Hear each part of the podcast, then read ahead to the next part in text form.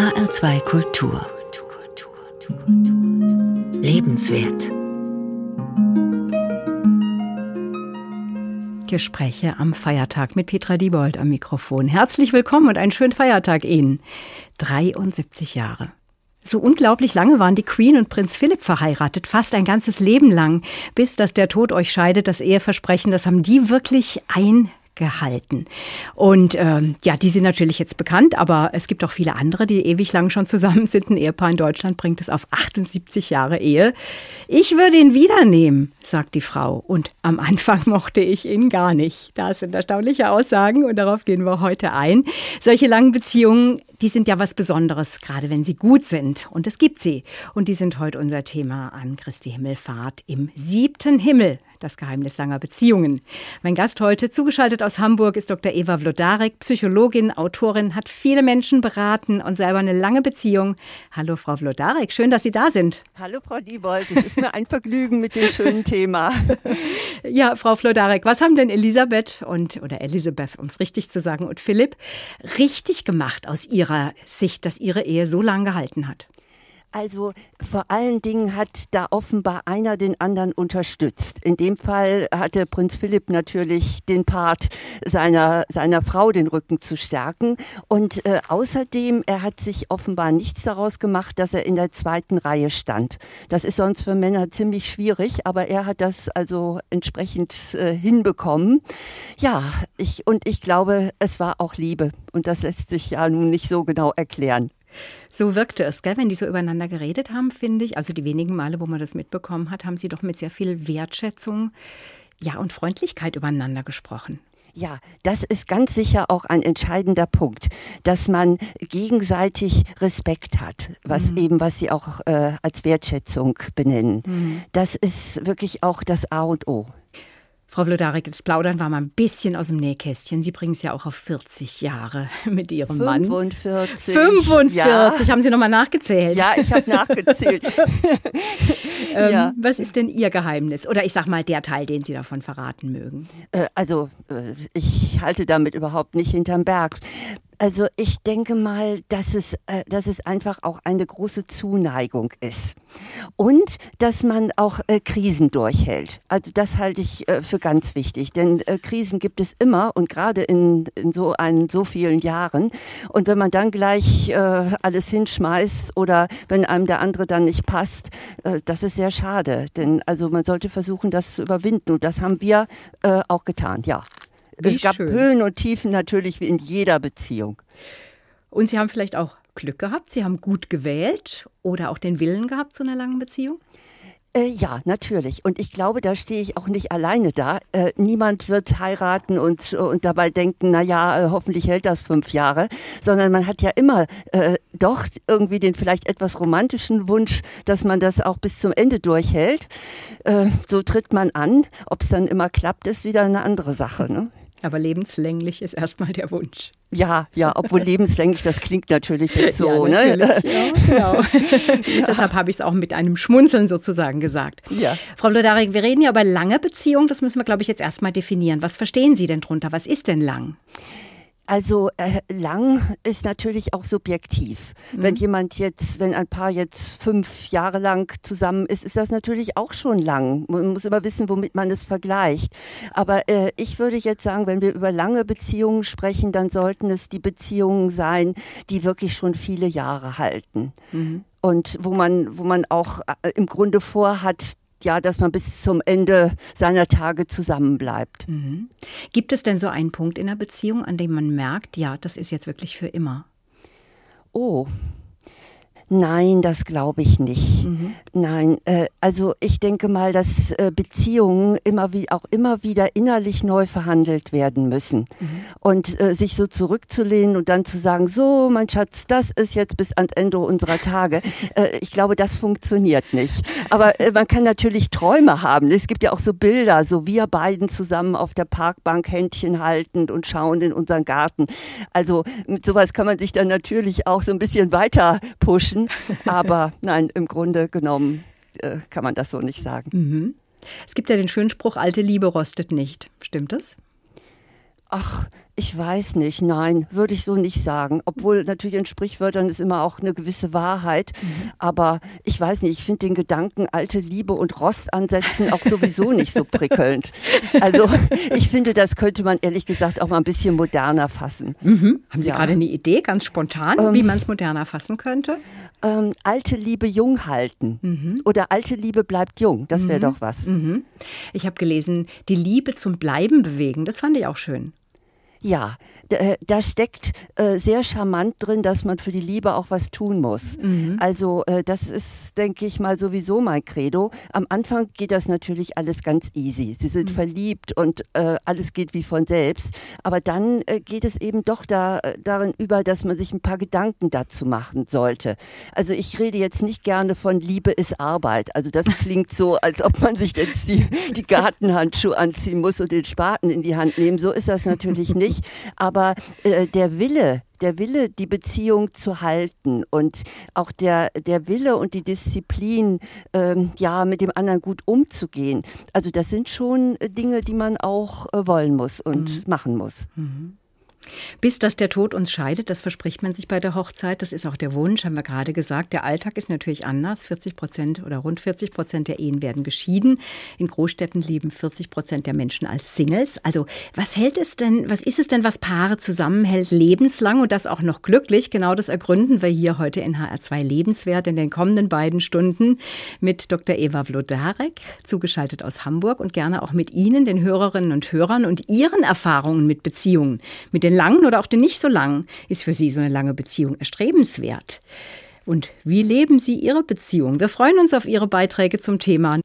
Frau Vlodarek, wir probieren mal ein bisschen was aus. Ich nenne Ihnen mal ein paar Begriffe, die mir zum Thema eingefallen sind. Also mir sind noch viel mehr eingefallen. Ich musste mich richtig entscheiden.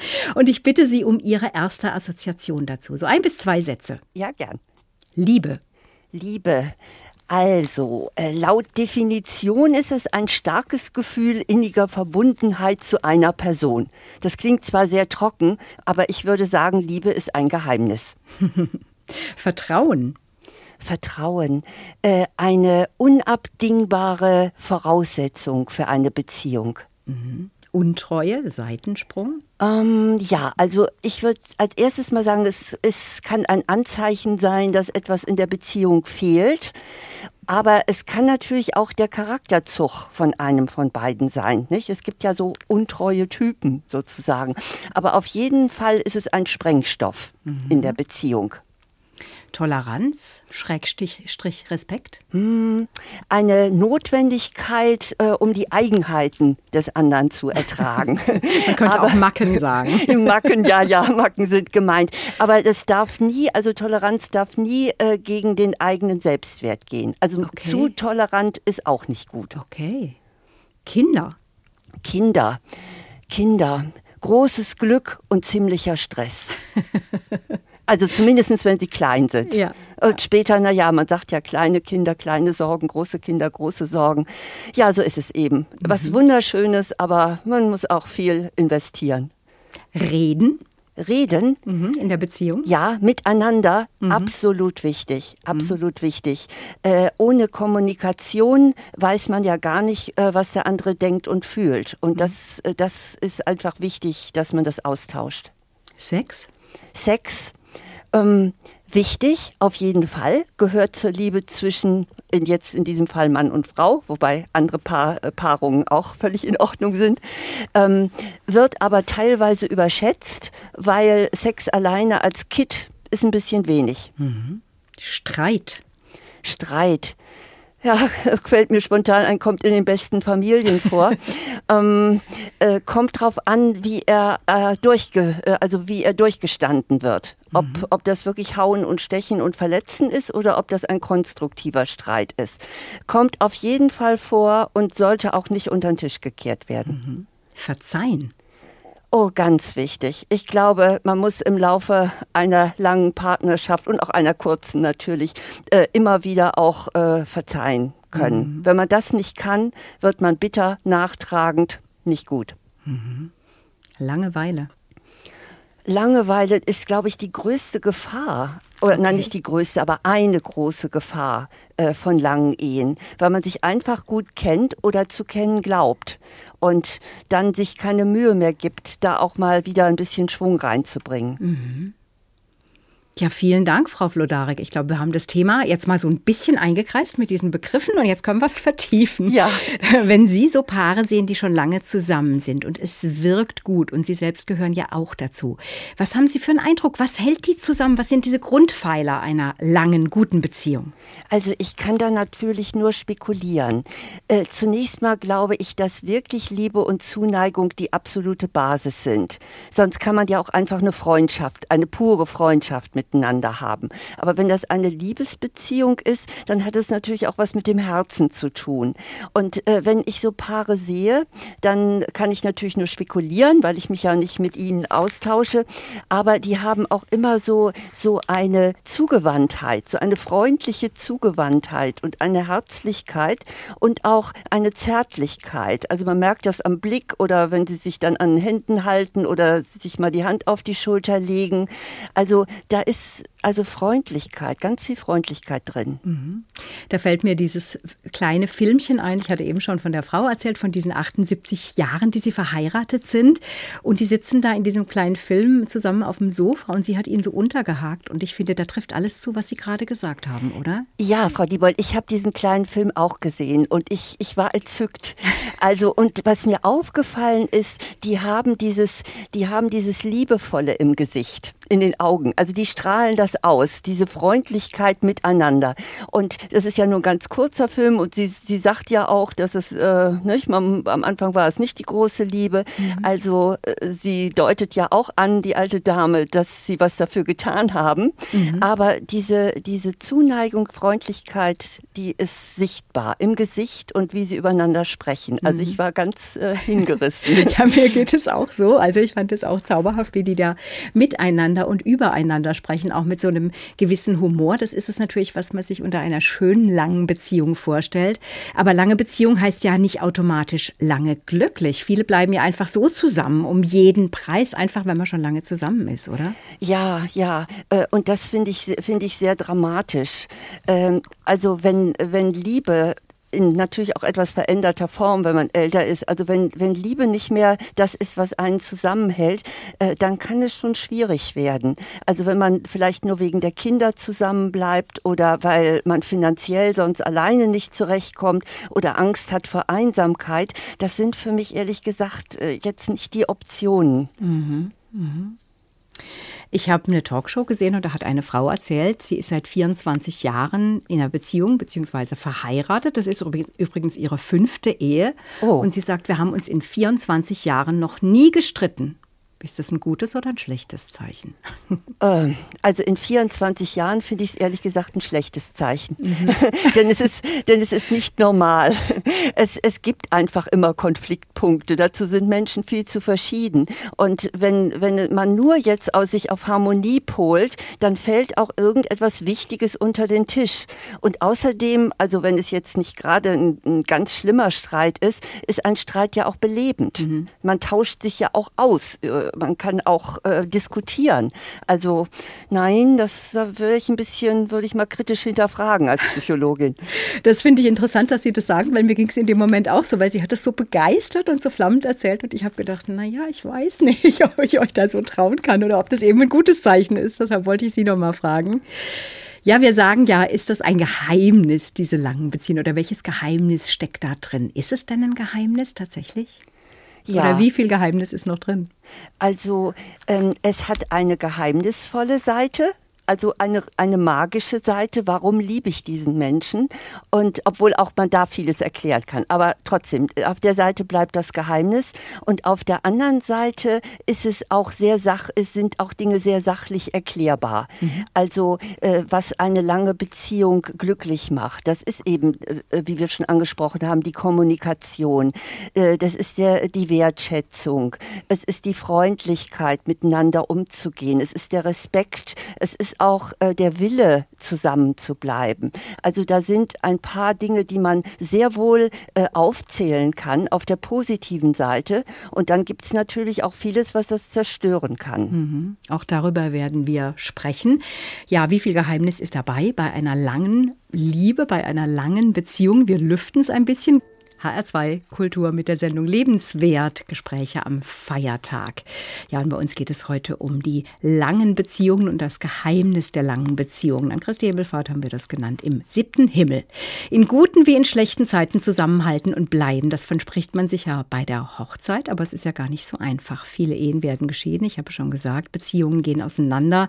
Ja, und wie gesagt, wir schauen in den siebten Himmel und auf die langen Beziehungen. Und meine Gesprächspartnerin ist Dr. Eva Vlodarek, Psychologin, Autorin Autorin, selbst in einer lebenslangen Beziehung.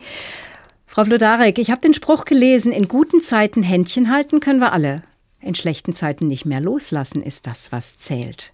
Aha, ja, schöner Spruch. ja, es gibt, es gibt leider viele, doch so, ja, viele Stromschnellen, wo man sehr aufpassen muss, äh, dass die Beziehung nicht auseinanderfliegt. Das ist so, ja. Mhm. Also ich meine, wir Krisenkompetenz kann man das auch nennen, gell?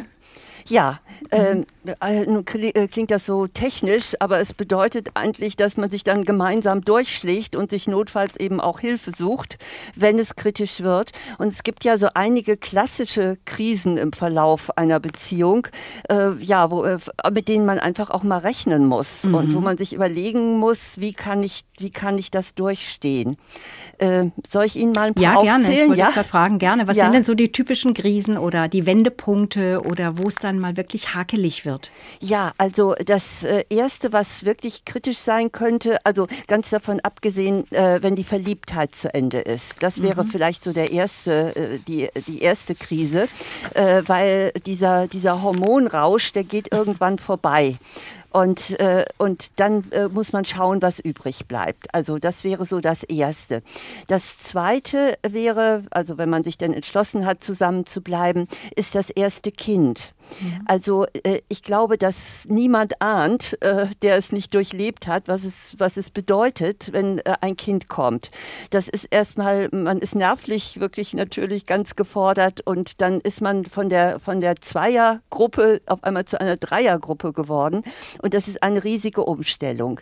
Die kann, die bewältigt nicht jeder. Also viele Ehen oder manche Ehen gehen auch dann auseinander. Dann äh, kommt die, ich mache jetzt einen großen Sprung, dann kommt die Midlife Crisis. Das ist so etwa um 50 herum, kann aber auch schon früher sein, wo man sich sagt, äh, ist das jetzt alles gewesen und kann ich mir jetzt vorstellen, mit diesen Menschen noch äh, weitere 20, 30 Jahre zusammen zu sein?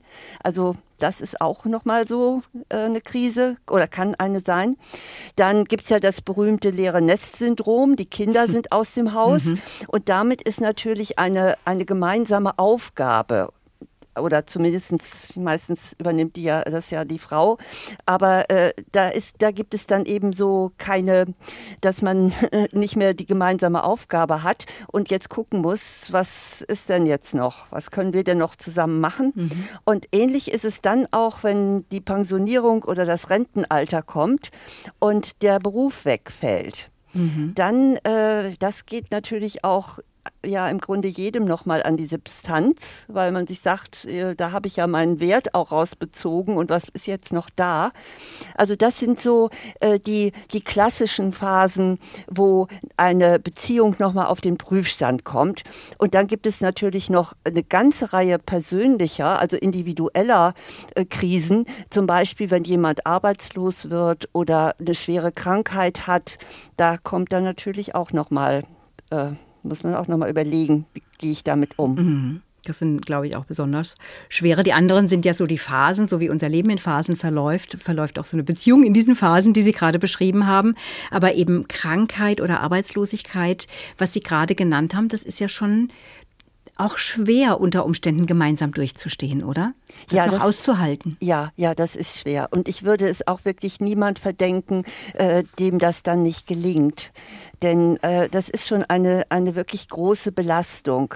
Aber wenn man es miteinander durchsteht, dann festigt es auch sehr, weil es einfach ganz viel Vertrauen gibt. Dann weiß man, ich kann mich auf den anderen oder die andere verlassen. Und ja, das ist ein, ein sehr starkes Band. Mhm. Ja, ich habe auch mit einem befreundeten Ehepaar mal gesprochen, die auch schon sehr lange zusammen sind. Und die haben auch gesagt, also es sind eigentlich die Krisen, die uns zusammengeschweißt haben. Wir haben eine schöne Beziehung, aber wir sind auch durch viele schwere Zeiten gegangen. Ja, gerade die schweren Zeiten sind ja der Beleg dafür, dass man wirklich zusammengehört. Ich, es ist ja nicht besonders äh, schwierig, in, in guten Zeiten äh, gemeinsam ein schönes Leben zu haben. Aber wenn es dann schwierig wird, dann, dann kommt die Beziehung auf den Prüfstand. Und das ist sehr, sehr kostbar, wenn man das schafft. Mhm. Was ist denn dran am verflixten siebten Jahr? Ja, das frage ich mich auch.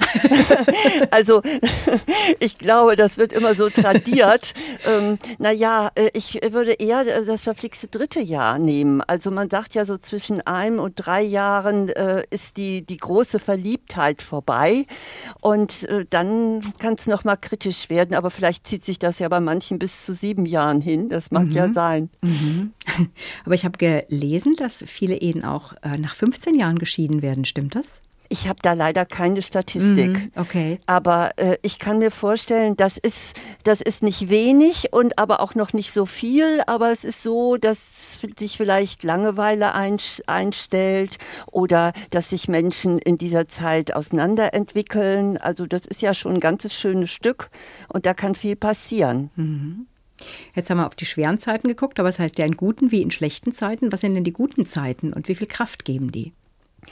Was, ja, was jetzt für ein Paar eine gute Zeit ist, muss es natürlich selber wissen. Also das ist ja sehr individuell. Für, ein, für einige ist es, dass man zum Beispiel gemeinsam Reisen macht. Für andere ist es ein gemeinsames Hobby oder es ein Glück mit Kindern. Also das ist so wie, wie mit dem Glücklichsein. Man kann das in verschiedene Bereiche teilen, aber was nun wirklich ein Paar glücklich macht, das muss es eben selber aushandeln. Stimmt, genau so wie das, was, was es unglücklich macht wahrscheinlich. Frau Vlodarek, ich habe ein sehr schönes Zitat gelesen. Meistens glauben wir im Zustand der Liebe, dass wir im Zustand der Langeweile wären. Das hat der Paartherapeut Holger Kunze gesagt. Ja, ist denn Liebe auch langweilig oder kann man Liebe und Langeweile verwechseln? Also ein bisschen Langeweile gehört zur Liebe. Und zwar würde ich das gar nicht Langeweile nennen, sondern es ist ja meistens äh, Routine, eine gewisse Routine oder auch Rituale. Äh, die haben natürlich nichts Aufregendes. Mhm. Aber das ist, das ist ja auch gerade das Schöne. Mhm. Äh, wäre es nicht eine furchtbare Vorstellung, wenn sie sich jeden Tag aufbrezeln müssten und immer, immer äh, total interessant und äh, sexy und äh, was weiß ich nicht alles sein. Also ich denke mal, man, äh, Liebe, eine lange Liebe enthält auch, dass man sich mal entspannen darf. Mhm. Und das heißt auch mal in der Jogginghose auf dem Sofa rumlümmeln, aber äh, eben nicht immer. Nicht? Mhm. Und äh, also ich glaube, richtige Langeweile äh, wenn man die spürt, dann ist es ein Alarmzeichen. Mhm. Während wenn man so sagt, ach, das ist hier so mal ganz gemütlich und ich finde es ja eigentlich auch ganz schön, dass es nicht immer so ein Stress in unserer Beziehung ist, äh, dann ist es eigentlich ganz was Feines. Aber mhm. richtige Langeweile, mh, hm, da muss was passieren, sonst mhm. äh, bricht das auseinander. Vielen Dank. Bis hierhin im siebten Himmel, das Geheimnis langer Beziehungen und guter Beziehung. Das ist heute unser Thema in der Sendung Lebenswertgespräche am Feiertag in HR2 Kultur. Ich freue mich, dass Sie alle dabei sind. Ja, und noch schöner ist es natürlich, wenn Sie sich einmischen in unser Gespräch mit Dr. Eva Vlodarek und einbringen mit Ihren Erfahrungen, Anmerkungen oder auch Fragen natürlich auch gerne anonym. Was ist für Sie wichtig in Beziehungen und was erleben Sie als Beziehungskiller oder Störer? Was muss übereinstimmen und wo sind Unterschiede belegt? Lebend. Christi Himmelfahrt ist heute. Sie sind bei H2 Lebenswertgespräche am Feiertag und wir reden heute über die langen, die richtig langen, die lebenslangen Beziehungen und am besten auch noch über die lebenslange Liebe. Im siebten Himmel, das Geheimnis langer Beziehungen ist unser Thema.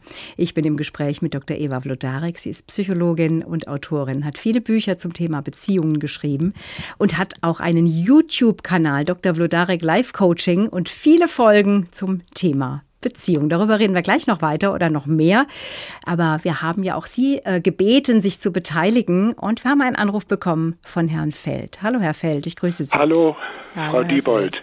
Freue mich, Frau dass Sie angerufen haben. Ein Mann zu dem Thema. Wir waren beide schon gerade ganz erstaunt, Frau Vlutarek und ich. Äh, wir hätten gedacht, es ist eher ein Frauenthema, aber wunderbar. Umso schöner, dass Sie angerufen haben. Herr Feld, was ist denn Ihre Erfahrung? Ja, meine Erfahrung ist eigentlich die, es ist nicht so wichtig, ob eine Beziehung lang dauert. Viel wichtiger ist, ob eine vielleicht noch nicht so lange Beziehung, ob die dann gut ist. Mhm. Ich lebe jetzt, äh, ich bin seit 19 Jahren ähm, verheiratet und zwar in zweiter Ehe. Meine Frau und ich, wir kommen beide aus Beziehungen oder aus Ehen, die beide alles andere als gut waren. Ähm, ich habe, ich kann eigentlich nur für mich sprechen. Ähm, meine erste Frau, da habe ich schon nach vier Wochen gesagt, ich glaube, ich lasse mich wieder von dir scheiden. Mhm. Ähm, ich habe in, in der Beziehung eigentlich nur äh, eigentlich nur hinein investiert und wenig dafür bekommen und äh, das fing schon damit an, da waren wir noch nicht verheiratet, da hätte ich mir eigentlich schon sagen sollen, kann ich denn überhaupt so leben? Mhm. Ähm, ich muss sagen, ich bin blind. Mhm. Meine damalige Frau, ähm, wenn ich sie besucht habe, wir wohnten weit auseinander, ähm, dann hat sie mir versprochen, sie wollte mich am Bahnhof abholen. Sie ist nie zur verabredeten Zeit am Bahnhof gekommen und ich stand dann rum wie, ja, ich muss es mal so sagen, wie blöd Mhm. Ähm, es sprachen nicht laufend Leute an, können wir Ihnen irgendwie helfen? Nein, vielen Dank. Ich äh, warte eigentlich auf meine Freundin mhm. und die wollte mich eigentlich hier abholen. Und dann kommt man sich natürlich dann schon ein bisschen blöd mhm. vor. Aber, Herr Felter, höre ich viel Enttäuschung auch raus, ja. die Sie da schon erlebt haben. Aber Sie haben jetzt gesagt, Sie sind in zweiter Ehe verheiratet, so wie ich es verstanden habe. Ihre Frau hat auch schlechte Beziehungen gemacht.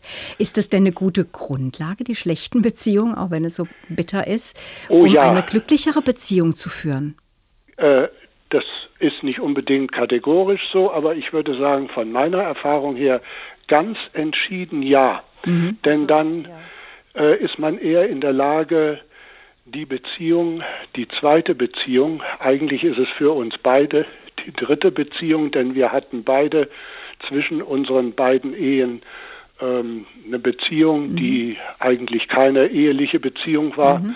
Aber ähm, dann lernt man erst die Beziehung, die man endlich dann gefunden hat. Wir waren beide schon, ich war 60, meine Frau 63. Ähm, dann lernt man das, was man jetzt gefunden hat, wirklich wertschätzen. Und mhm. deswegen ist das ganz gut, wenn man die entsprechende, ich meine, wenn man vorher unglückliche Beziehungen hatte, ähm, macht einen das ja auch reifer fürs mhm. Leben. Okay. Und deswegen ist das kann man dann wahrscheinlich doch die jetzige Beziehung, die man dann letzten Endes gefunden hat, auch wertschätzen und man ist dann darin auch sehr glücklich und das kann ich für uns beide sagen. Wie schön. Ich hole mal Frau Vlodarek mit hinein. Frau Vlodarek, das ist ja jetzt interessant, gell, zu sagen, durch die schlechten Beziehungen oder vielleicht auch ganz gut verständlich und nachvollziehbar. Durch die schlechten Beziehungen, die schlechten Erfahrungen habe ich gelernt, das, was ich jetzt habe, besser oder zu schätzen oder es anders zu gestalten vielleicht auch. Ja, ich habe ja schon dazwischen geredet, dass ich dem auch sehr zustimme. Es ist tatsächlich so, äh, also zum einen hat man ja dann den Vergleich und es ist so, dass man manchmal oder äh, eigentlich immer zu einer äh, guten Beziehung erst reif werden muss. Es ist oft so, dass man vorher, bevor man diese schlechte Erfahrung Erfahrung gemacht hat, äh, vielleicht die Person als langweilig oder, naja, nicht besonders attraktiv äh, angesehen hätte. Aber in dem Vergleich bekommt äh, der andere dann plötzlich doch ja äh, sehr viel Wert. Und außerdem kommt hinzu, dass man in der schlechten Beziehung, die also nicht so funktioniert, äh, da hat man natürlich auch selber seine Aktie drin und das heißt, man lernt auch aus seinen Fehlern. Und das, was man in der nicht so guten Beziehung äh, eben falsch gemacht hat, kann man dann für sich auch klären und äh, macht es in der nächsten Beziehung besser.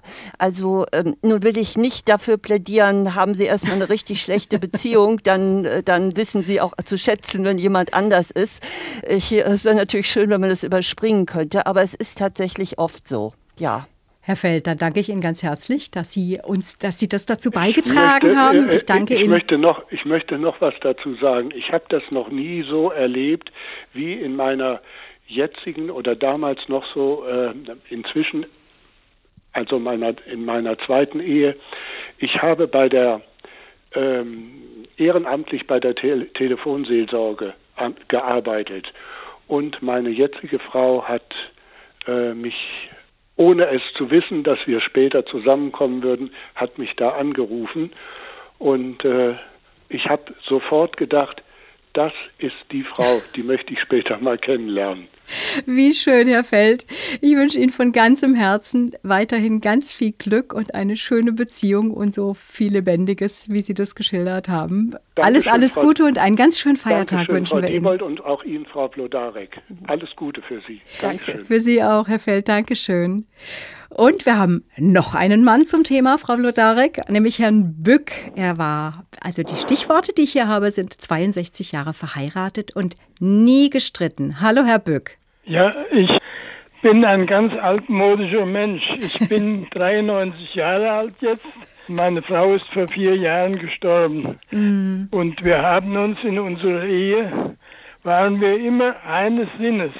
Mhm. Wir haben uns nie gestritten. Das sagte von drin eine Frau in ihrem Beitrag, Streit gehört dazu. Mhm. Streit macht jedes Mal, äh, verursacht er eine Kränkung. Mhm. Und die muss wieder geheilt werden. Das ist eine Wunde. Mhm. Und das ist eine verlorene Zeit, die man da verliert in der mhm. Ehe.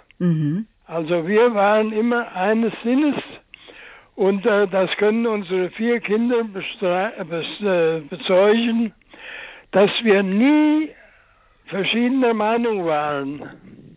Wow. Also wir haben, wir hatten uns immer etwas zu erzählen, wenn wir zusammengekommen sind. Äh, obwohl wir doch von Beruf sehr primitiv sind, wie man so sagt. Wir okay. sind Landwirte gewesen. aber wir waren immer sehr glücklich zusammen. Und das gehört natürlich dazu, dass man immer miteinander redet, über alles und immer, mhm. wenn man sich begegnet. Mhm. Und zwar in humorvollem Ton. Ja, schön. Was für eine schöne Erfahrung, Herr Bück. Ich danke Ihnen ganz herzlich für Ihren Anruf und gebe es mal weiter an Frau Vlodarek. Hallo, Frau Vlodarek. Ja, ja da, da, müssen wir jetzt vielleicht beide ein Stück zurückrudern, oder? Was der Herr Bück hm, eben gesagt hat. Nie ja. gestritten, aber Sie haben ja doch geredet. Ja, das ist es nämlich. Also äh, Streit hat, kann ja äh, verschiedene Ausprägungen haben. Es kann wirklich so sein, wie Herr Bück sagt, wenn es, wenn es verletzend ist, wenn es so ist, dass man sich überhaupt nicht versteht und dass man sich da gegenseitig Dinge an den Kopf wirft, das ist natürlich überhaupt nicht förderlich. Mhm. Aber äh, man kann es sehr vermeiden, wenn man, wenn man wirklich über die Dinge spricht, die einen bewegen. Da muss es ja gar nicht zum Streit kommen, dann ist es, wird es einfach einfach nur diskutiert. Das ist natürlich was anderes. Mhm. Und dann vermute ich auch, ähm, dass äh, in der Ehe von Herrn Bück, äh, dass da schon von vornherein auch sehr viel Gleichklang gewesen ist. Mhm. Denn es ist ja so, äh, man, äh, man kann sagen, Gegensätze ziehen sich an und man kann aber auch sagen, gleich und gleich gesellt sich gern. Und wenn ein Paar die gleichen Werte hat, dann kommt es und die gleiche Vorstellung, wie man sein Leben führt, dann kommt es natürlich viel weniger zur Auseinandersetzung Verletzungen, als wenn man äh, jetzt sehr gegensätzlich ist. Mhm. Ja, aber außerdem ja. muss ich mhm. auch ein bisschen mit einem Augenzwinkern sagen, ich hätte dazu gerne auch mal Frau Bück gehört. okay. ob, ob, das wirklich beim äh, Männer, äh, wobei, bitte, das geht jetzt nicht auch beim Bück, sondern ganz generell ist das mhm. mal ein kleines Klischee, was ich einbringen möchte, dass, dass Männer in dem Punkt vielleicht auch ein bisschen dominant sind und Frauen, die sehr auf Harmonie gepolt sind, äh, einfach durch ihre Erziehung auch, äh, dass sie natürlich da vielleicht sich sehr anpassen. Aber mhm. wie gesagt, äh, dazu muss man das Paar kennen. Mhm. Genau, und ich habe auch gedacht, so ja wirklich auch nochmal definieren? Also wie definiert man Streit? Das muss ja nicht Schreierei sein und äh, böse Worte oder sich sonst was an den Kopf knallen. Das können ja einfach, es kann eine Auseinandersetzung sein auch, oder? Und die kann ja auch durchaus ja wie Sie sagen, lebendig oder auch positiv oder konstruktiv gestaltet werden. Ja, das denke ich eben auch.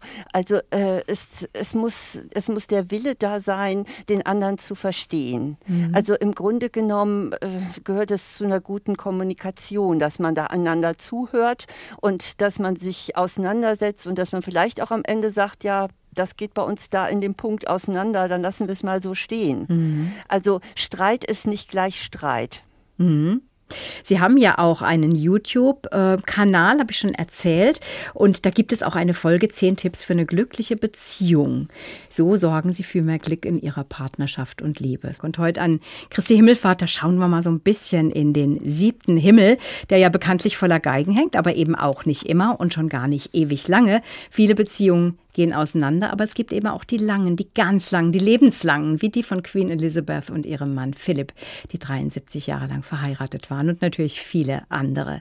Auch Dr. Eva Vlodarek lebt in einer leben langen, lebenslangen Beziehung über 40 Jahre. 45 Jahre haben Sie vorhin gesagt und ist als Psychologin und Buchautorin auch Expertin für Beziehungsfragen. Und sie hat auch einen YouTube-Kanal. Da geht es oft um Beziehungen und Beziehung. Und sie haben auch so Tipps ähm, ja besprochen, Frau Vlodarek, Tipps für eine glückliche Beziehung. Da war was. Ähm, ne, frag erstmal, wie ist es denn angenommen worden, diese Tipps? Wie haben die Leute denn darauf reagiert? Ja, also äh, ich habe ja nicht nur, äh, nicht nur äh, Videos zu Beziehungsfragen, sondern eigentlich zu sämtlichen Lebensfragen, mhm. für die ich mich zuständig fühle.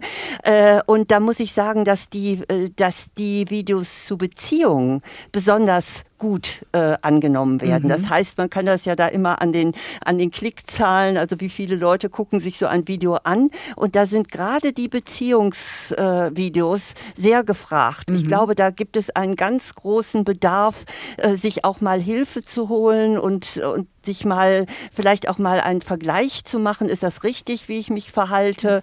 Und ja, also von daher äh, würde ich sagen, äh, Beziehung ist ein ganz großes Thema. Mhm. Ist natürlich Klar. Klar.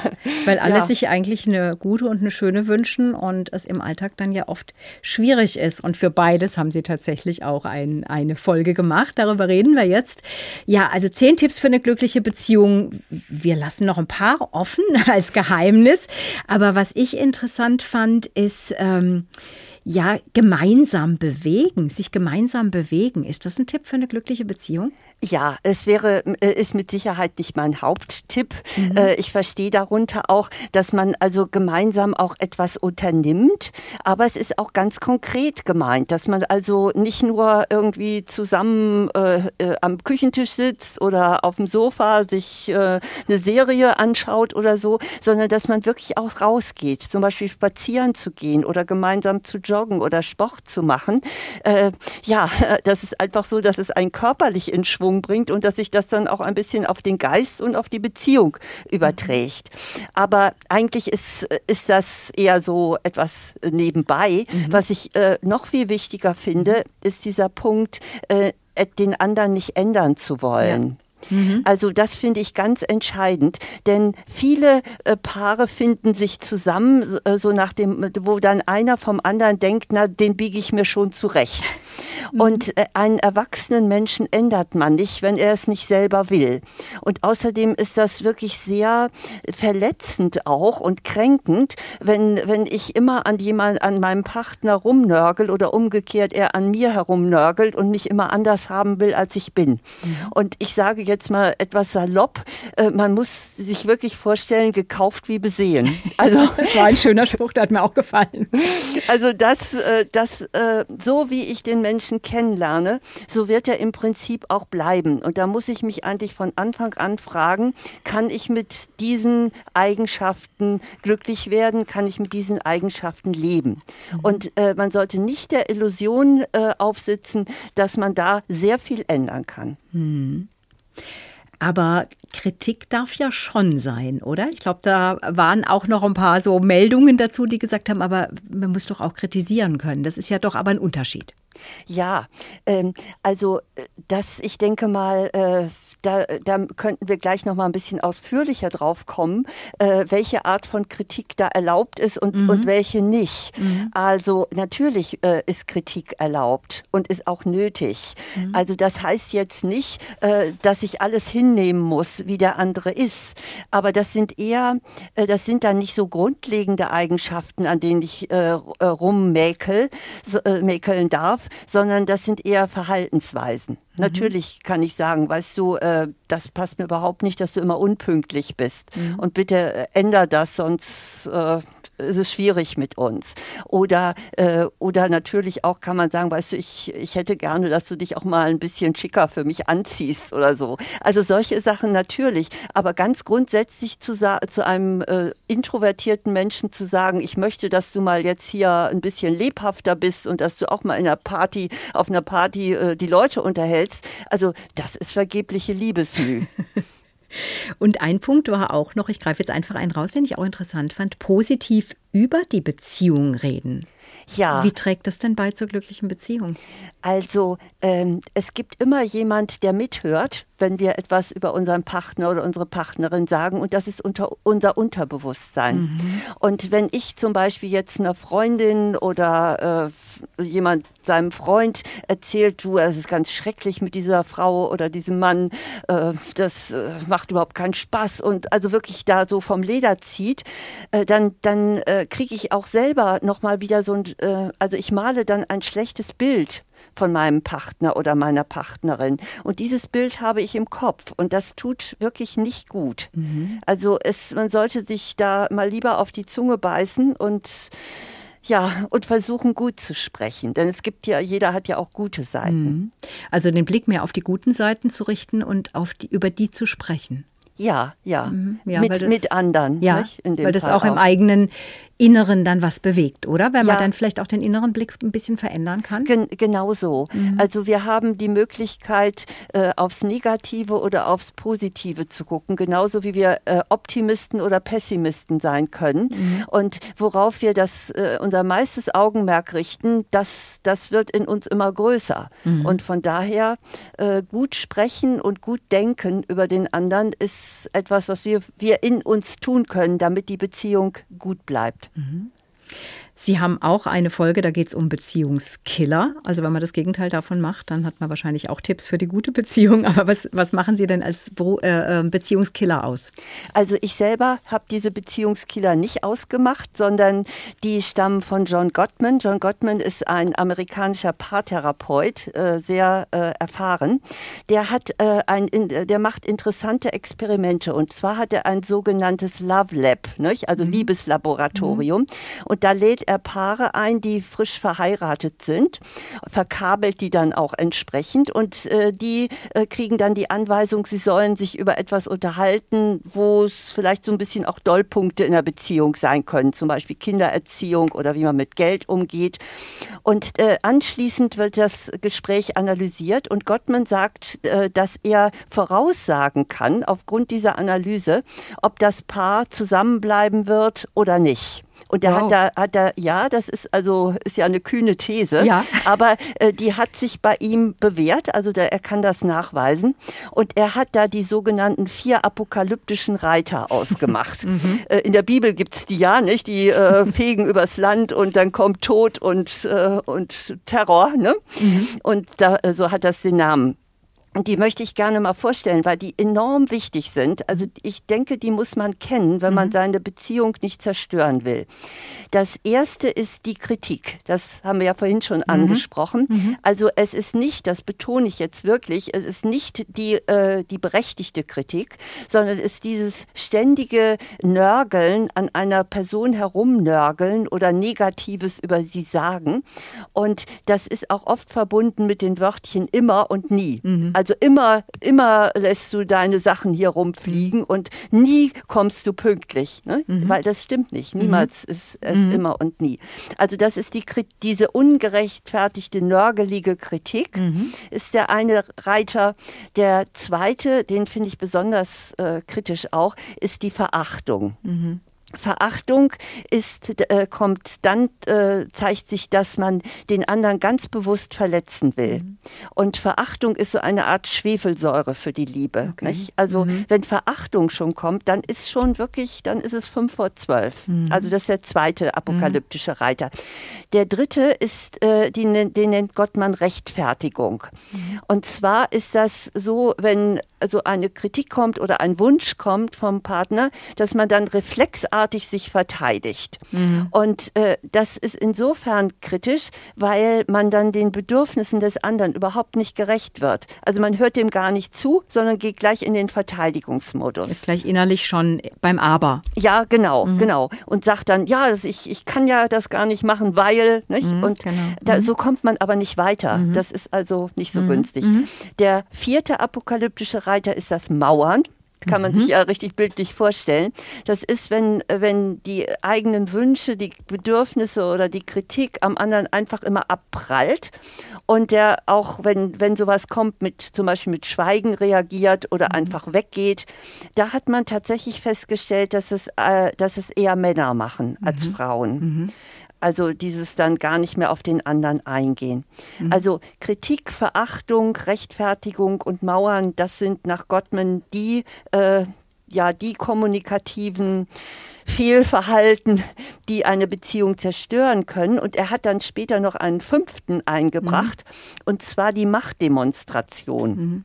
Und das bedeutet, wenn jemand nur noch auf die eigenen Bedürfnisse achtet und die durchsetzt und sich überhaupt keine Gedanken mehr macht, ob es dem Partner oder der Partnerin äh, damit auch gut geht. Mhm. Und also das finde ich so wichtig zu wissen, äh, dass man also das weiß, dass man das diese ähm, ja Dinge nicht macht. Mhm. Und ich habe das ja auf meinem YouTube-Kanal unter Beziehungskiller und das genau. ist auch eins der meist aufgerufenen Videos. Also ich glaube. das kennen ja. wahrscheinlich viele Leute oder viele Menschen mhm. haben den Wunsch, das zu verhindern. Ja, genau.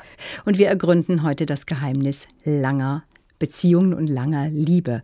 Ja, ist es überhaupt ein Geheimnis, wenn Menschen ein Leben lang zusammenbleiben oder eben harte Arbeit, hat Frau Flodarek vorhin schon gesagt, naja, das hört sich so ebenso hart an oder ist es Glück oder guter Wille, Leidensfähigkeit, Toleranz oder einfach Liebe. Dr. Eva Flodarek ist Psychologin und Autorin, hat viele Bücher zum Thema geschrieben, hat, wie wir eben schon besprochen haben, auch einen YouTube-Kanal, da spielen Beziehungsthemen eine große Rolle und werden oft angeklickt. Frau Blodarek, es gibt ja den Spruch, drum prüfe, wer sich ewig bindet, ob sich nicht doch was Besseres findet. Da wird ein Schiller-Zitat verballhornt. Aber es ist ja so, Beziehungen gehen auseinander, weil die eine oder der andere jemand anders findet, sich vielleicht verliebt. Also was bedeutet ein Seitensprung für eine Beziehung, ist unser Aspekt. Und wir haben einen Anrufer, Peter. Hallo Peter. Ja, hier ist Peter. Grüße Sie. Ja, ja, was soll ich erzählen? Also ich erstmal, ich bin 87 Jahre alt. Mhm. Äh, ich lebe seit seit 55 oder seit 57 Jahren, äh, ja, als ich 30 war, mit einem Freund zusammen. Mhm. Äh, wir leben immer noch zusammen und vertragen uns gut und haben uns gerne. Aber äh, sie haben bei ihren Krisenaufzählungen den Seitensprung vergessen. Mhm. Und äh, darüber habe ich auch Erfahrungen, die äh, auch unsere Beziehung geprägt haben, natürlich. Ne? Mhm. Ja. Inwiefern? Ja, also äh, als ich meinen Freund kennengelernt habe, mit dem ich immer noch zusammen bin, mhm. es gab keinen anderen sonst, äh, das, äh, da war ich 30. Äh, ich, ich, möchte noch ein, einfügen, dass ich von Beruf Arzt bin mhm. und mein Freund ist Grundschullehrer. Mhm. Also als ich aber 53 war, da ist mir ein 22-jähriger Junge über den Weg gelaufen und wir haben uns unsterblich verliebt ineinander. Mhm. Ich habe ihm aber beim ersten Mal gesagt, no future, denn es war mir ganz sicher, dass ich meine Beziehung mit meinem Freund aufrechterhalten wollte. Mhm. Das war mir ganz sicher.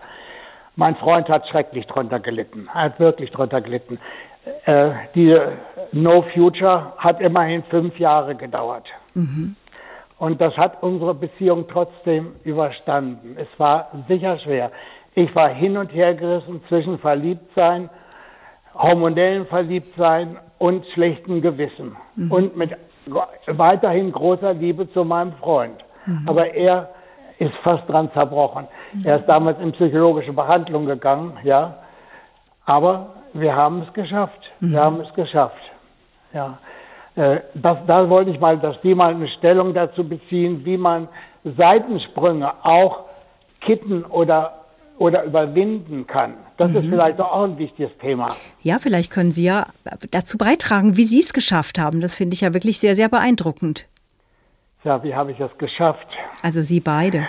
Ja, natürlich. Also es, es bröckelte nachher, nach den fünf Jahren auch, ja. Ähm, wie soll ich es sagen? Ich bin nicht reumütig, sondern ich bin, ich bin in der gleichen, immer in der gleichen Verfassung äh, zu meinem Freund zurück. Das heißt, ich habe immer bei ihm gewohnt, also ich habe nie bei diesem anderen Freund gewohnt. So ist das nicht. Ja, wie habe ich es geschafft? Mit sehr viel, mit sehr viel Rücksichtnahme und, und Liebe und wieder gut machen wollen, ja. Es hat vielleicht unsere Beziehung etwas verändert. In dem Sinne, dass ich von diesem Zeitpunkt aus, nach den fünf Jahren, also mich äh, wie ein wie ein Vater um meine Freund gekümmert habe, der genauso alt ist wie ich, ja. Also ich habe ihn fast ein bisschen in Abhängigkeit gebracht. Das, das äh, versuche ich auch äh, zu unterdrücken und nicht und nicht auszubrechen und ihn nicht fühlen zu lassen. Aber es ist so. Ja. Aber Sie haben sich ja wirklich aktiv dafür darum bemüht, Ihre Ja, langjährige ja, ich- Beziehung aufrechtzuerhalten und Sie haben es geschafft. Ich glaube, da können wir herzlichen Glückwunsch sagen, oder Ja, Frau Vlodarek? Ja, Also ja. das ist äh, das ist etwas sehr sehr Seltenes. Das ist wirklich unglaublich selten und es muss sich tatsächlich auch von Seiten ihres Freundes, also mit dem sie noch zusammen sind, äh, wirklich um eine große Liebe handeln. Denn äh, es ist es ist sehr unwahrscheinlich, also normalerweise, dass äh, so lange eine Nebenbeziehung tatsächlich äh, dauern darf, damit äh, die eigentliche Beziehung äh, weitergeführt werden kann. Also ich sehe, ich sehe einen, äh, eben doch einen Unterschied. Untreue ist eben auch nicht äh, so eindimensional. Es gibt da eben den Unterschied, dass es den, den Seitensprung gibt, der einfach sich aus einer Gelegenheit ergibt, vielleicht bei einer Geschäftsreise oder so, der, der also im Prinzip wenig Bedeutung hat. Aber dann gibt es natürlich auch eben das, was Sie beschreiben, äh, diese lange Nebenbeziehung. Und die ist, äh, die ist im Prinzip sehr gefährlich und äh, kann auch meistens, wird meistens von, dem, von einem von beiden nicht ausgehalten. Andererseits kann auch wieder eine Untreue ähm, tatsächlich auch eine Beziehung beleben, aber die ist dann nicht so lang. Nicht? Im Prinzip wird natürlich durch eine Untreue auch viel Vertrauen zerstört und verunsichert den Partner. Also ich äh, muss wirklich betonen, es ist sehr, sehr selten, äh, was Ihnen gelungen ist, lieber Peter. ja. Also, wie gesagt, nochmal herzlichen Glückwunsch und Dankeschön für Ihren Anruf und noch einen schönen Feiertag für Sie. Und Olivia, die haben wir, jetzt eine Frau haben wir jetzt in der Leitung. Hallo Olivia. Ja, genau. Hallo, Grüße hallo. Sie. Schön, dass ja, Sie anrufen. Ja. ja, erstmal wollte ich sagen, ich habe äh, Frau Vlodarek erst kürzlich entdeckt äh, über YouTube und Ah. ähm, herzlichen Glückwunsch auch übrigens kürzlich zu den 100.000 und ähm, das Video hat mich wirklich zu Tränen gerührt. Es war unglaublich. Also ich habe wirklich geweint, ungelogen und äh, habe auch äh, mittlerweile zwei Bücher von Ihnen gelesen und ich glaube, ich habe so viel echt vor vier oder sechs Wochen entdeckt. Ähm, was ich mal fragen wollte, ist, also ich ähm, bin seit fünf Jahren in einer Beziehung, eigentlich an sich relativ glücklich. Ähm, mein Freund ist ja so Mitte 30, ich eher so Ende 30 und ähm, auch ein ganz lieber Mensch und so, aber es ist mittlerweile so ein bisschen langweilig geworden. Ähm, ich also bin eigentlich auch sehr aktiv, also ich schlage dann immer so Sachen vor wie Wandern oder Urlaub. Das war auch schon vor Corona, fing das so ein bisschen an und er ist ja immer so ein bisschen zurückhaltend und lässt sich da halt auch nicht so richtig irgendwie begeistern. Und ich habe dann immer das Gefühl, dass ich dann quasi ihn schon fast dazu zwingen muss, Sachen zu unternehmen. Also er ist so ein bisschen so ein Homie in Anführungszeichen. Und da wollte ich Sie fragen, ob Sie da vielleicht einen Tipp haben, wie man ja ihn so ein bisschen ködern kann. Oder vielleicht bin ich da auch einfach zu dominant. Ähm, und dass ich da einfach zu, zu pushy bin und zu viel möchte. Ja, genau. Ach ja. Geht direkt an Sie. ja, ja. Also erstmal vielen Dank für die netten Worte und für, zum Anfang. Ja, also ähm, äh, ständiges Drängen kann es natürlich nicht sein. Also ich würde an Ihrer Stelle äh, sehr ausgesuchte Vorschläge machen. Aber Ihr Freund muss schon sich auch bewegen. Da kommt er nicht drumherum.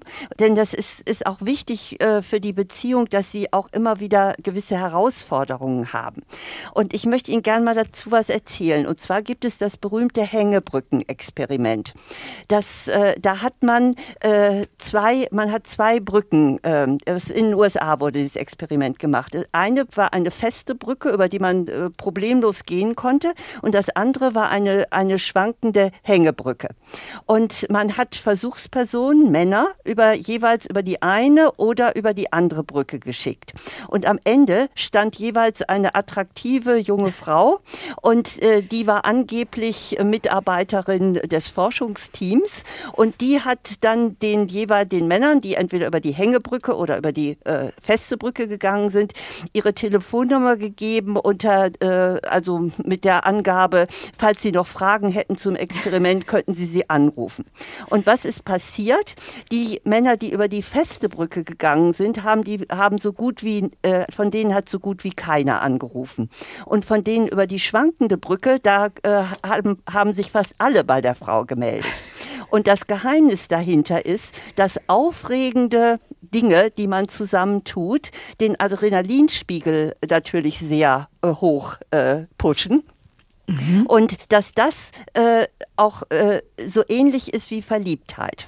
So, jetzt will ich Ihnen, liebe Olivia, natürlich nicht raten, dass Sie jetzt Ihren Freund zum Fallschirmsprung äh, bewegen oder so. Ne? Oder äh, im Moment kann man ja mit Corona, wegen Corona sowieso nicht so viel machen. Aber wenn Sie, wenn Sie äh, es schaffen, ihn hier und da mal zu einem wirklich, äh, zu etwas Aufregendem zu bewegen, was sie vielleicht beide noch nicht getan haben.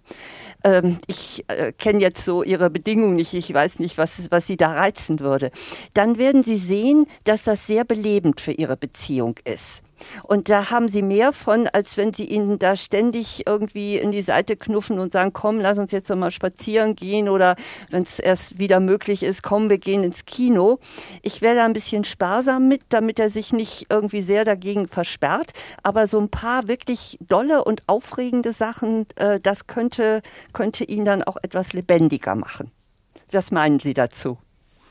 Ja, das klingt auf jeden Fall ähm, gut und das würde ich auch mal probieren. Wie würden Sie denn sowas einleiten? Also würden Sie das so wie, wie beiläufig sagen, ach, guck mal, ich habe da was ge gesehen, wollen wir das mal ausprobieren? Oder wie würden Sie so, weil ich glaube, er ist dann manchmal auch schon, dadurch, dass wir da schon ein bisschen uns da gezankt haben, ist er da, glaube ich, auch so, immer wenn das Thema hochkommt, auch schon leicht angespannt, habe ich gemerkt, ja. Ja, ja, das habe ich mir nämlich mhm. gedacht, mhm. wenn das nämlich zu oft mhm. kommt, dann, dann kriegt er da dann, dann merkt er ja auch, dass er da so ein gewisses Defizit hat. Ne? Weil sie sind so lebendig und sie machen so viel und er nicht. Und das geht auch ein bisschen da auf seinen Selbstwert. Also ich würde, äh, ich würde sagen, dass sie sich das sehr wünschen. Also ich würde sagen, du, ich weiß, du machst das vielleicht selber nicht so gerne, aber es wird mir ganz viel bedeuten, wenn, wenn du das für mich tust. Äh, und also so, äh, nicht, dass er derjenige ist, der ihnen damit was richtig Gutes tut. Ich glaube, das kommt besser mhm. an, als das, als wieder nur so, komm, wir machen das doch nochmal. Okay, super. Ich, ich versuche das mal. Auf ja. jeden ja. Fall. Vielen, Ge vielen geben Dank. Sie, geben Sie Danke mir gerne. Rückmeldung, ob es geklappt hat. das mache ich. Okay, ja, danke. Bis dahin. Ja, und Ihnen vielen Dank für den Anruf und noch einen schönen Feiertag, Olivia. Danke herzlich. Ja, und wir sprechen noch ein bisschen weiter. Eine gute halbe Stunde haben wir noch Zeit für unser Thema, die langen Beziehungen und das Geheimnis, was Beziehungen torpediert und was sie glücklich macht oder lange zusammenhält. Wir, Frau Flodarek und ich, wir freuen uns, wenn Sie sich weiter einklinken bei uns ins Gespräch. Was sind Ihre Beziehungserfahrungen? Was macht eine gute Beziehung aus? Was hält Paare zusammen? Was bringt sie auseinander? Und was wir eben hatten, kann man denn einen Seitensprung oder Untreue akzeptieren? Lebenswert und die langen Beziehungen sind unser Thema. Thema heute. Je länger, desto besser wird's. Kann man das eigentlich über Beziehungen sagen? Genau das ergründen wir heute an Christi Himmelfahrt, nämlich das Geheimnis langer Beziehungen unter dem Motto Im siebten Himmel. Mein Studiogast dazu ist Dr. Eva Vlodarek, Psychologin, Autorin, Beziehungsexpertin, qua Beruf, aber auch qua eigener Erfahrung. Sie lebt nämlich auch in einer langen Beziehung. Ja, und dieser Studiogast mit Eva Vlodarek bin ich ja verabredet und Sie sind aber auch, die Sie uns zuhören, unsere Studiogäste und sind uns herzlich willkommen in dieser Sendung. Und wir haben einen Hörer in der Leitung, der gerne anonym bleiben möchte. Hallo, ich grüße Sie. Schönen guten Tag. Schönen guten Tag. Ja, Ihr Beitrag zum Thema. Wozu hat unsere Sendung Sie bisher animiert? Ich möchte da etwas hervorheben, dass äh, warum muss das so hochgehoben werden? Warum ist eine Beziehung so viel oder was? Wie viel Zentimeter und Kilo ist eine Beziehung mehr wert, wenn die lang ist oder oder Entschuldigung, die Beziehung oder beziehungsweise die Menschen, was sind die mehr wert, dass sie lange zusammenbleiben? Äh, weil ich ich stelle das mal in Frage für mich. Mhm. Ich finde das schön, wenn Menschen lange zusammen sind. Ich bin mit meiner Frau auch äh, seit äh, 95 kennen wir uns. Mhm. Aber es gibt äh, da Sachen, die klappen gar nicht von vornherein. Das ist die Intimität. Mhm. Und äh, ich habe das immer versucht zu verdrängen, indem ich sage, die Liebe ist wichtiger. Alles, was ich in der Kirche, äh, äh, bei religiösen Sachen gelernt habe, das ist Freundschaft, ist wichtiger, Kameradschaft. Aber ich habe mich eigentlich unterdrückt und äh, mein Bedürfnis nach Intimität, das heißt auch Berührung. Mhm. Sie kommt nicht mich umarmen und so. Und ich finde dann das Hohn, wenn die Leute sagen, äh, Beziehung, ach, die, die dauert schon so lange, das ist toll. Aber äh, man weiß nicht, was eigentlich innerlich in der Partnerschaft passiert. Und deshalb stelle ich mir das in Frage, dass man das so hochhängt. Respekt, wenn einer 60 Jahre zusammen sind, kein mhm. Problem. Aber was hat das für mich selber persönlich zu sagen? Gar nichts, wenn einer das schafft oder nicht. Mhm. Ich persönlich muss schauen, wie ich zurechtkomme. Und Tolstoy hat da mal geschrieben, welches ist der wichtigste Moment? Das war eine lange Geschichte, aber das Resümee war, das ist das Jetzt. Wer ist der wichtigste Mensch? Das ist der Mensch, der mir gegenüber ist. Und was ist das Wichtigste, was du tust? Gucken, dass ihr beide glücklich seid in dem Moment. Das mhm. hat gar nichts dann mehr mit Partnerschaft zu tun. Es ist schön, wie ich für meine Frau da bin und sie für mich. Aber zum Beispiel, wenn man sagt, dass die Intimität so wichtig ist in der Partnerschaft, ja, dann müsste ich sie sofort verlassen. Und wenn ich sage, äh, äh, ich nehme die äh, Intimität für mich nicht mehr so wichtig, ja, dann tue ich mich verlassen. Mhm. Also es ist doch eigentlich eine Krux. Also die ganzen Sachen, Ratgeber, wie man eine Partnerschaft oder eine Intimität wieder neu aufbaut. Das war für mich immer Hohn gewesen. Und wenn man sagt, äh, ja, wenn du fremd gehst, das ist äh, das Schlimmste, was passieren kann. Und ähm, bist du bereit, den Preis zu bezahlen? Ich bezahle ja jetzt auch schon meinen Preis. Ich bin unglücklich auf, auf einer, auf mhm. einen Moment. Mhm. Ähm, und äh, da passt das äh, da, da, ärgere ich mich manchmal, wenn man dann sagt, ja, die, die lange Partnerschaft. Mhm. Das, das, das ist, äh, das stimmt irgendetwas nicht her. Das ist wie, wenn die Kirche mir sagt, nur in der Partnerschaft ist die Liebe das Beste. Das ist ein großer Irrtum, der einem verkauft wird. Da, höre, da, hole ich jetzt mal Frau Flodarek mit ja. rein in unser ja. Gespräch. Frau Flodarek, was sagen Sie dazu? Äh, ich sage dazu, äh, es ist keine Frage der Moral. Und ich finde das sehr gut, dass Sie das, dass Sie das einbringen. Äh, dass, dass es keine, es ist keine Norm. Es darf auch keine Norm sein. Ich finde, das ist etwas, eine sehr persönliche Entscheidung, die auch von dem Paar abhängt, ob es sagt, ich möchte zusammenbleiben oder ob man sagt, ich sehe das jetzt als Lebensabschnitt Geschäftspartner und solange es gut geht, geht es gut. Ich finde es alles völlig in Ordnung. Und äh, vielen Dank, dass Sie das einbringen, damit gar nicht der Eindruck entsteht, nur die lange Partnerschaft, nur die lebenslange Partnerschaft ist das einzig wahre. Und alle, die das nicht schaffen, die haben leider versagt. So ist es überhaupt nicht. Es ist einfach eine Entscheidung. Der eine entscheidet sich, äh, ich möchte gerne alt werden mit diesem Menschen und der andere entscheidet sich, ich möchte einfach nur, solange es gut geht, mit jemand zusammen sein. Und dann gibt es eben auch etwas, was ich jetzt bei Ihnen so raushöre. Das ist, dass man eventuell ähm, das auch hinbekommt, vielleicht sowas wie zweigleisig zu fahren. Also zu sagen, auf der einen Seite ist, bin ich mit Partner oder Partnerin zusammen, mit dem ich mich gut verstehe und wo auch Liebe ist, aber es gibt da Defizite und das hole ich mir woanders. Das ist zwar unter Umständen etwas, äh, ist natürlich schwierig, ne? weil es ist ja, man ist ja so ein bisschen auf die Zweierkonstellation äh, eingerichtet, aber es ist möglich. Es gibt so viele verschiedene Formen, Beziehungen zu leben und sie haben alle ihre Berechtigung. Und ich muss auch sagen, sie haben alle ihre Vor- und Nachteile. Und die kurze Beziehung, wo man sagt, von vornherein, also das machen wir jetzt, solange es gut geht und wir verliebt sind und, und Spaß haben, ähm, die hat natürlich auch ihre Nachteile. Nicht? Was ist, wenn man in, in eine Schwierigkeit kommt, ist niemand da, der einem in der Krise Unterstützung gibt. Das muss man wissen. Und die lange Beziehung, die hat auch ihre Nachteile. Die hat die Gefahr vielleicht von Langeweile, die hat auch noch andere äh, Defizite sicherlich. Und das ist einfach eine Entscheidung. Dann noch eine Frage. Mhm. Gerne. Warum wird denn das Platonische so hoch gehalten, dass das das Bessere ist als das körperliche Berühren? Ich war zum Beispiel, bin ich, als ich merkte, da kommt nie was rüber und ich mich fühlte wie ein Vergewaltiger. Ich bin elf Jahre, bin ich trockener äh, Geschlechtsverkehrbetreiber, äh, mhm. so gesehen. Ähm, äh, um nicht zu sagen trockener Alkoholiker, als mal anders mhm. ausgesprochen.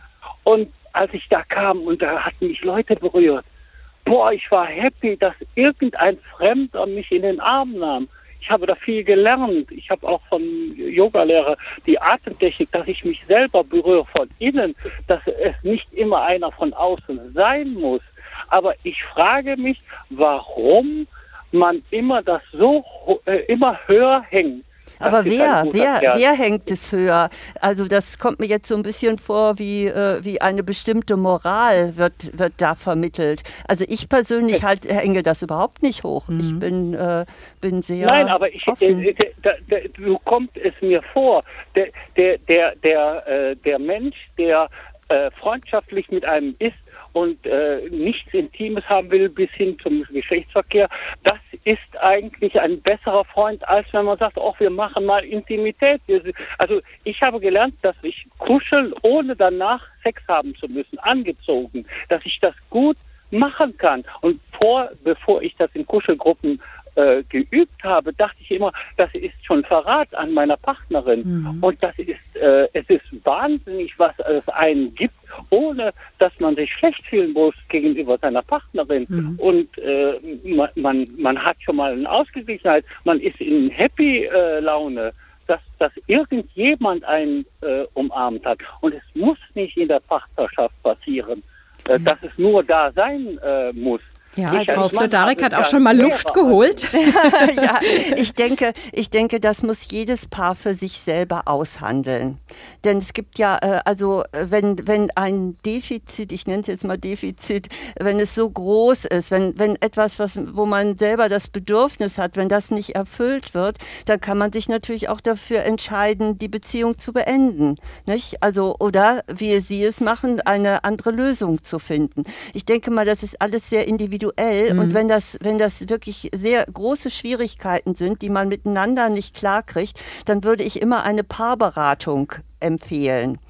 Äh, also, dass man äh, eine Paarberatung bedeutet äh, ja nicht, dass einer sagt, das ist gut und richtig, sondern dass jemand, also der Paarberater oder die Paarberaterin, die moderieren das Gespräch, damit man sich, damit man wieder ins Gespräch kommt, damit einer den anderen versteht und vielleicht, dass man gemeinsam aushandelt, wie man damit umgeht. Das finde ich ist immer auch eine Möglichkeit, wenn man selber nicht mehr weiterkommt. Mhm, ich bin übrigens mhm. keine Paarberaterin. Das mhm. ist jetzt nicht mein Schwerpunkt. Punkt. Also möchte Sie haben ich sich betonen. da jetzt nicht gerade einen Job äh, besorgt. Ja, ja. Okay. ja. Vielen herzlichen Dank für Ihren Anruf. Einen schönen Feiertag wünsche ich Ihnen noch. Und wir haben noch einen Hörer in der Leitung. Frau Flodarek, es zeigt sich, es sind doch mehr Männer zu diesem Beziehungsthema. Das finde ich sehr interessant. Herr Sohn, ich grüße Sie ganz herzlich und wünsche Ihnen einen schönen Feiertag. Ja, das gleiche für Sie. Ich begrüße jetzt mal zuerst die Gästin. Hallo, Frau Dr. Plotarek. Hallo. Äh, es ist so, äh, ich habe über eine Anzeige im Jahr 1995 eine Frau kennengelernt. Die kam aus einer nicht sehr guten Ehe, hat zwei Kinder in die Beziehung gebracht und wir haben uns 95 kennengelernt und es war eine, eine super Beziehung. Zwei Kinder, eine Tochter von elf, ein Mädchen, also von ein, ein Mädchen von elf, ein Junge von vier damals. Und äh, nach drei Jahren, nach drei Jahren unserer Verbindung wurde bei meiner Partnerin, ich nenne sie jetzt mal einfach Barb, ich nenne sie jetzt Barbara, mhm. wie sie auch hieß, äh, Lymphdrüsenkrebs festgestellt. Diagnostiziert. Wir haben uns ganz, ganz toll verstanden, ja. Und wir haben so viel geplant und haben so viel Zukunftspläne gehabt. Und im Jahr 2005, am 15. Dezember, war alles zu Ende. Ist sie gestorben? Ja. ja. Und zwar im Alter von 48 Jahren. Ja. Okay. Und äh, ich bringe jetzt mal ein bisschen was Trauriges rein. Mhm. Leider, mhm. mhm. sage ich mal, ja. Aber äh, wir hatten so viel, wir hatten so viel vor. Wir hatten so viel vor. Und äh, der, der schönste Satz, den ich jemals gehört habe, nee, da kam noch ein anderer, aber der schönste Satz, den mir damals die elfjährige Tochter gesagt hat, war, ich brauche Papa-Liebe. Hm, schön. Ja. ja. Und, mhm. und, und äh, die Manuela, die Manuela hat letztens, also was heißt letztens, vor, vor jetzt neun Jahren hat sie mir gesagt, herzlichen Glückwunsch, du bist Opa. Mhm. Ja. Mhm. Und, und, und, und diese, und diese Partnerschaft, äh, wir wären wenn dies nicht dazwischen gekommen wäre, wären wir heute noch zusammen. Mhm. Ja. Also es klingt so nach einer Beziehung, die eben auch so als lebenslange angelegt war und wo man sagt, wir, ja. wir hätten lange zusammenbleiben können. Ja, also ja. das, das tut mir so leid. Das ist, das ist so ein Schicksalsschlag und, und auch so traurig, dass das passiert ist. Aber es ist, äh, worauf Sie auch hin uns hinweisen, das ist, dass es auch eine, eine ich sage jetzt mal Gnade ist oder ein, ein Glück, wenn man überhaupt lebenslang zusammenbleiben darf. Nicht? Mhm. Und war das ist eben nicht, nicht immer Gnade. möglich, ja. ja. Mhm. Aber wie schön, dass Sie wenigstens über die Kinder doch noch die Verbindung haben und dass es da noch weitergeht, nicht? Mit Ihrem Enkelkind jetzt mhm. in dem Fall. Ja. Ja, ja. ja, ja. Und es ist nur so, also ich meine, die Julia wird jetzt neun Jahre alt. Und ich schaffe es einfach nicht. Also die Manuela und der Mann und die Julia leben in Worms und ich lebe in Wiesbaden eben. Und ich schaffe einfach, die, die Manuela hat mir schon wie oft gesagt, nimm doch mal ein Foto von der Julia mit. Mhm. Ja, ich kann es nicht. Mhm. Mhm. Macht es Sie zu nicht, traurig, weil, wenn Sie das sehen, oder? Äh, ja, weil die Julia, die Julia ist die zweite Oma. Mhm. Mhm. Die Julia ist die zweite Barbara. Mm, okay. Ist so ähnlich und ich. ja, ja, das, das verstehe ich. Mm. Also sie, sie, das ist ja auch alles eigentlich noch sehr frisch wenn man das so vergleicht. Das ist ja keine Zeit von 2005 bis jetzt. Und, und ich glaube, die Trauer wird immer bleiben, auch, auch deshalb, weil es so ideal war, nicht? Also ja. es ist ja, vielleicht wäre es später mal anders geworden, dann wäre es vielleicht etwas leichter für sie, aber so ist es sie aus dem Leben gerissen und aus ihrer Zweisamkeit, mhm. die so wunderschön war. Und das, da, dafür gibt es keinen Ersatz. Also das kann ich sehr gut verstehen. Ein, ein, Einspruch, Einspruch. Es war keine Zweisamkeit, es war eine Viersamkeit. Ja, ja gut. Ja, ja. aber die Beziehung war die, wunderschön. Um die Beziehung, ja. Genau. ja. Ja, Herr ja. Sohn, ich danke Ihnen ganz herzlich für diese offenen Worte. Wir danken Ihnen ganz herzlich und wünschen Ihnen alles, alles Gute. Jetzt haben wir noch mal eine Frau in der Leitung, die Frau Denner. Hallo, Frau Denner, grüße Sie. Ja, ich grüße Sie auch, alle beide. Hallo. Ja, ja gut. Ähm, ja, was haben Sie einzubringen, Frau Denner? Ja, es ist eigentlich eine Anfrage. Ja. Und es geht mir eigentlich bei den vielen äh, gescheiterten oder, oder kriselnden Ehen wegen Seitensprung, äh, geht mir also die Frage sehr oft durch den Kopf und ich meine da meine eigenen Erfahrungen auch mit äh, drin zu haben. Äh, ist es denn wirklich so unausweichlich, dass man in eine, einer Seitensprung äh, Laune, äh, ja, oder vielleicht, äh, ja, äh, nachgeben muss und das ausleben muss und zum Beispiel auch das fünf Jahre dabei bleiben, wie der Herr Peter das beschreibt. Also da komme ich irgendwie nicht mit. Ich meine halt anfangs, äh, man merkt ja, was äh, in einem vorgeht, wenn man, wie gesagt, durch Blickkontakt, durch irgendwas anderes eben sich da so an schickt, äh, sich zu verlieben, mhm. da müsste man doch irgendwie das ausbremsen können. Wenn da man schon in einer mal. guten mhm. Beziehung ist oder äh, ja. Fragen wir mal Frau Flodarek. Ja, also zunächst mal ähm, ist es äh, schon ganz zu Anfang wichtig, also wenn man sich kennenlernt, dass man äh, mal schaut, ob man auch die gleichen Werte hat und die gleichen Lebensziele. Äh, und äh, es, es, spricht überhaupt nichts dagegen, sich gleich zu Anfang, also wenn es dann ein bisschen ernster wird natürlich, dass man sich mal austauscht, äh, wie stehst du zu Treue und zu und oder zu Untreue? Ich denke mal, das ist, das ist wichtig, das auch äh, von vornherein ja praktisch zu beschließen. Und äh, dann, äh, wie Sie auch sagten, also Versuchungen kommen im Laufe einer langen Beziehung immer vor. Also das wäre wirklich unmenschlich, wenn da jemand absolut mit Scheuklappen durch die Gegend läuft. Also das wird immer passieren, dass man jemand anders attraktiv findet, vielleicht auch, dass man sich ein bisschen verliebt. Und dann ist es eine Frage der Entscheidung. Also gebe ich dem nach oder gebe ich dem nicht nach? Und ich kann das jetzt nur aus meiner persönlichen Sicht sagen, weil das jeder für sich selber wissen muss. Ich finde Selbstdisziplin ganz sinnvoll. Also äh, äh man muss nicht über jedes Stöckchen springen, sondern man kann sich ja auch überlegen, äh, ist, ist, das, ist es das wert? Ist es das wert, dass ich ähm, äh, meine Beziehung jetzt damit vielleicht in Frage stelle oder ist es wert, dass ich den anderen verletze? Also ich denke mal, muss man für sich entscheiden. Ich finde aber Selbstdisziplin in dem Fall nicht äh, nicht äh, falsch. Aber das heißt jetzt nicht, also man muss die Zähne zusammenbeißen und darf auf gar keinen Fall nachgeben. Also es ist jetzt keine Frage der Moral, sondern etwas, was man für sich selber äh, wissen muss. Mhm. Ja, ja, das Sie, Sie drücken das jetzt nochmal aus, was ich eigentlich denke, dass man also doch äh, seine äh, bestehende Beziehung, seine gute Beziehung äh, nicht äh, so einfach kopflos dann eben aufs Spiel setzen sollte. Mhm. Wenn man also doch äh, weiß, dass das den anderen äh, wehtut oder vielleicht dann äh, die Beziehung auch in die Brüche geht. Mhm. Mm. Ja, ja. Ja, ich meine nur, mhm. das ist halt, ob das, ich denke halt, ist das so unausweichlich, weil es so häufig vorkommt.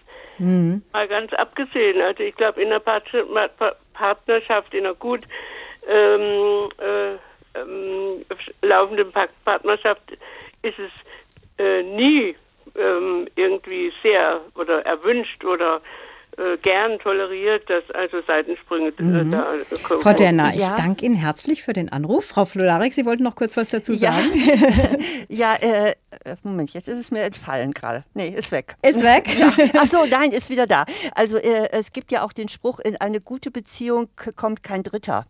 Das möchte ich zwar jetzt mal nicht so stehen lassen, weil äh, ein anderer Mensch, ein Mensch kann einem nicht alles geben und das kann natürlich sehr verführerisch sein, wenn man dann jemand kennenlernt, der eben anders ist als der Partner oder die Partnerin und genau diesen Punkt, den man eben nicht in der Beziehung nicht hat, äh, dass er den erfüllt. Das kann schon sehr verführerisch mhm. sein. Aber äh, im Prinzip äh, ist es tatsächlich so, dass in eine wirklich gute Beziehung, äh, da ist man nicht so seitensprunggefährdet. Mhm.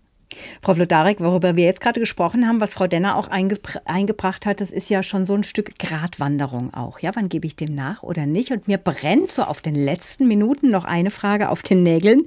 Es gibt, glaube ich, ja noch eine andere Gratwanderung, nämlich also eben nicht zu früh hinschmeißen, aber auch nicht zu lange bleiben. Also es gibt ja auch viele Paare, die zwar lange zusammen sind, aber doch unglücklich zusammen sind. Ähm, ja, ja, wo, ja. Wo, wo findet man den richtigen Punkt?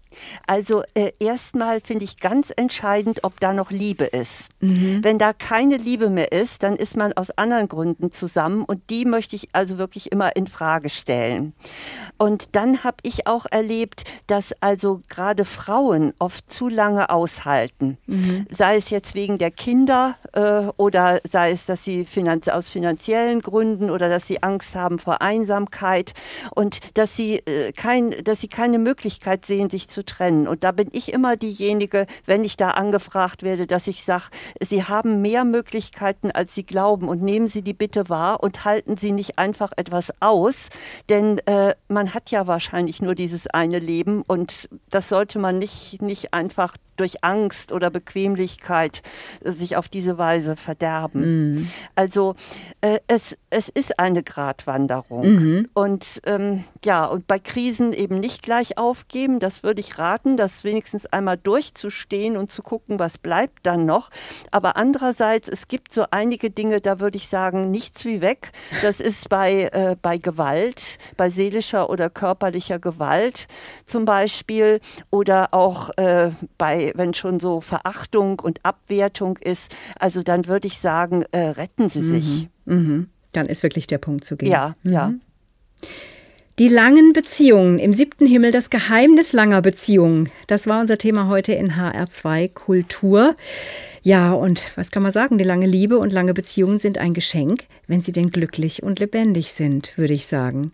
Vielen Dank, Dr. Eva Vlodarek, Psychologin und Autorin, die auch einen YouTube-Kanal hat, Dr. Vlodarek Life Coaching mit vielen Beziehungsthemen, also in jeder Beziehung Expertin zum Thema ist. Denn sie lebt auch selber in einer langjährigen Beziehung, in einer lebenslangen. Sie war uns zugeschaltet aus Hamburg. Ich danke Ihnen, Frau Vlodarek. Ja, gerne, Frau Diebold. Es war mir eine Freude.